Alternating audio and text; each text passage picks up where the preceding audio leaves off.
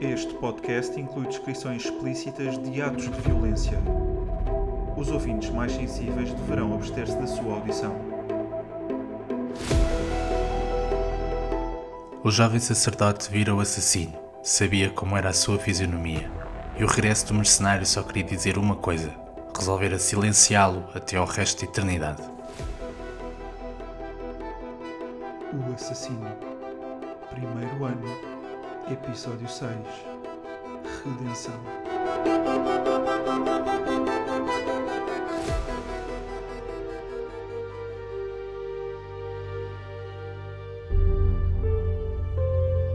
Itália, uma igreja.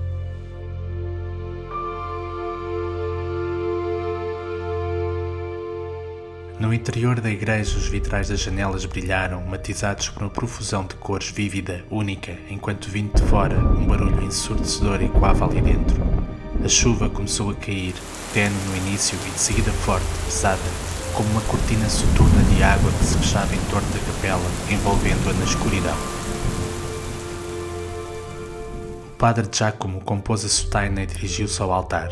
O som da sinfonia que se abatia sobre o telhado confortável. De joelhos, benzeu-se e rezou perante a estátua de Jesus Cristo. Não pediu para si ou pela família, mas sim para que ele lhe desse força para continuar a lutar, levar ao fim a sua missão. O jovem pároco levantou-se e pegou num castiçal. Começou a acender as velas, deixando a pequena nave a meia luz. Virou-se para trás, para a entrada, e contemplou-a, como era bela. Um relâmpago radioso, incandescente, iluminou a igreja. Sentado nos bancos, um homem que não conhecia fitava-se a expressão.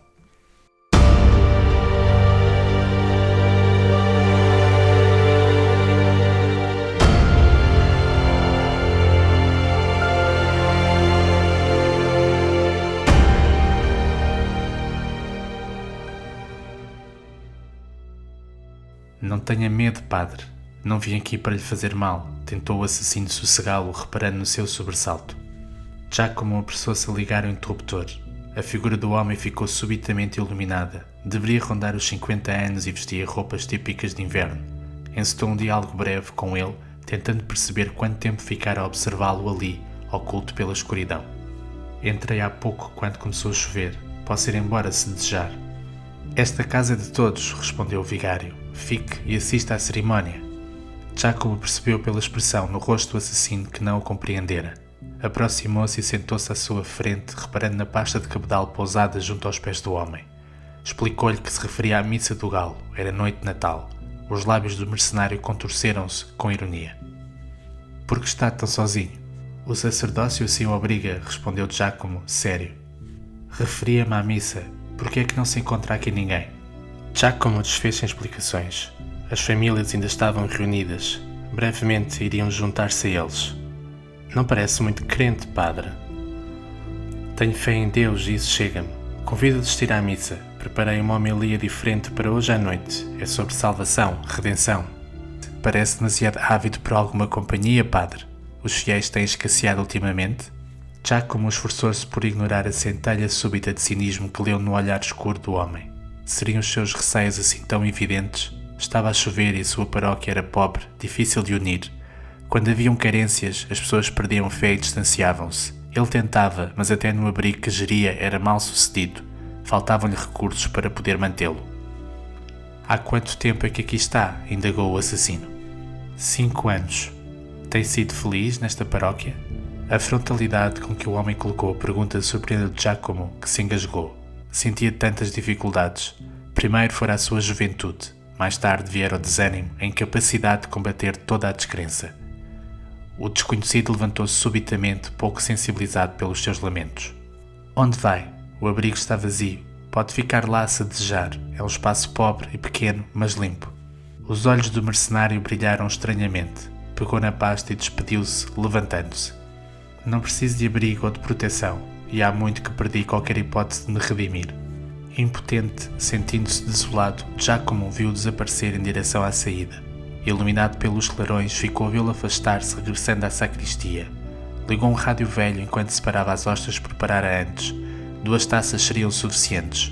O homem com quem conversara na igreja fora de uma perspicácia acutilante. Poucos ou nenhuns iriam celebrar com ele aquela noite de Natal. Entretido, uma notícia distante começou gradualmente a prender-lhe a atenção, perdida através da emissão difícil devido à tempestade. A voz de um homem dava conta de um acontecimento terrível. Um cidadão ilustre fora encontrado morto, ensanguentado, naquilo que as autoridades já tinham a certeza tratar-se de um homicídio. Um homem com cerca de 50 anos fora visto horas antes a rondar a habitação.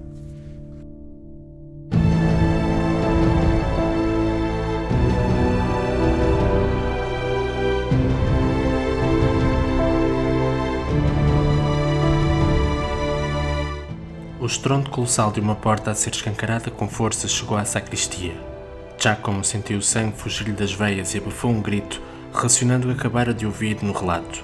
E a telefonia apagou-se com um estalo, à mercê de um trovão mais violento que também levou consigo a eletricidade. Às escuras, indefeso, o padre estarreceu. Pesados, os passos de um homem sem vida ecoaram sobre o chão da igreja. Cresciam para ele, um após o outro, cada vez mais fortes, cada vez mais próximos, numa promessa de morte. O jovem sacerdote vira o assassino, sabia como era a sua fisionomia, e o regresso do mercenário só queria dizer uma coisa: resolvera silenciá-lo até ao resto da eternidade. Um sibilo sussurrou-lhe ao ouvido. Decidida a aceitar o seu destino, já como fechou os olhos.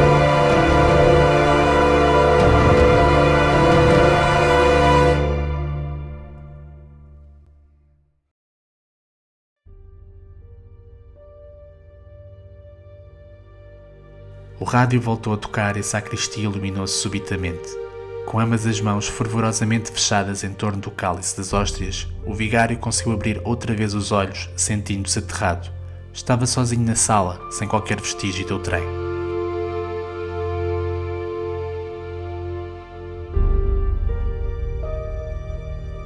O som de uma porta sobrepôs-se ao da trovoada, que pareceu silenciar-se repentinamente num momento estranho de acalmia.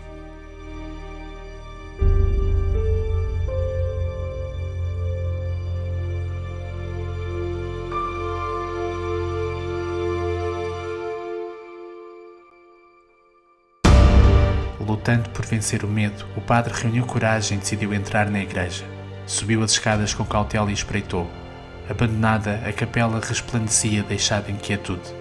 Os vitrais ainda brilhavam profusamente e as velas continuavam a adorar a imagem de Cristo. Tudo lhe parecia igual, inalterado, imaculado, com uma única exceção.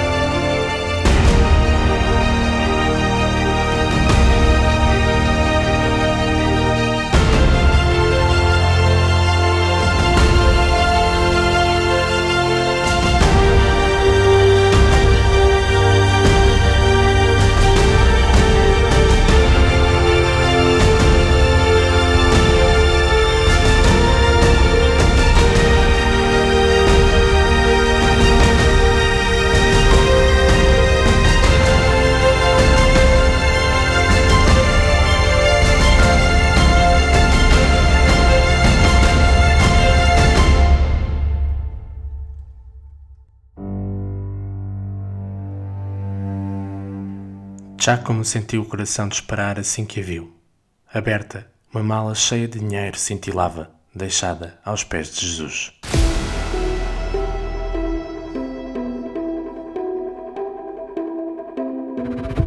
A série de ficção O Assassino é um podcast narrado por Nuno Nepomuceno, com produção e sonorização de Nuno Nepomuceno e do grupo Infinito Particular. O Cardeal é uma personagem fictícia criada por Nuno Pomoceno, apresentada no livro A Morte do Papa. Os direitos de reprodução estão reservados por Nuno Pomoceno e Cultura Editora.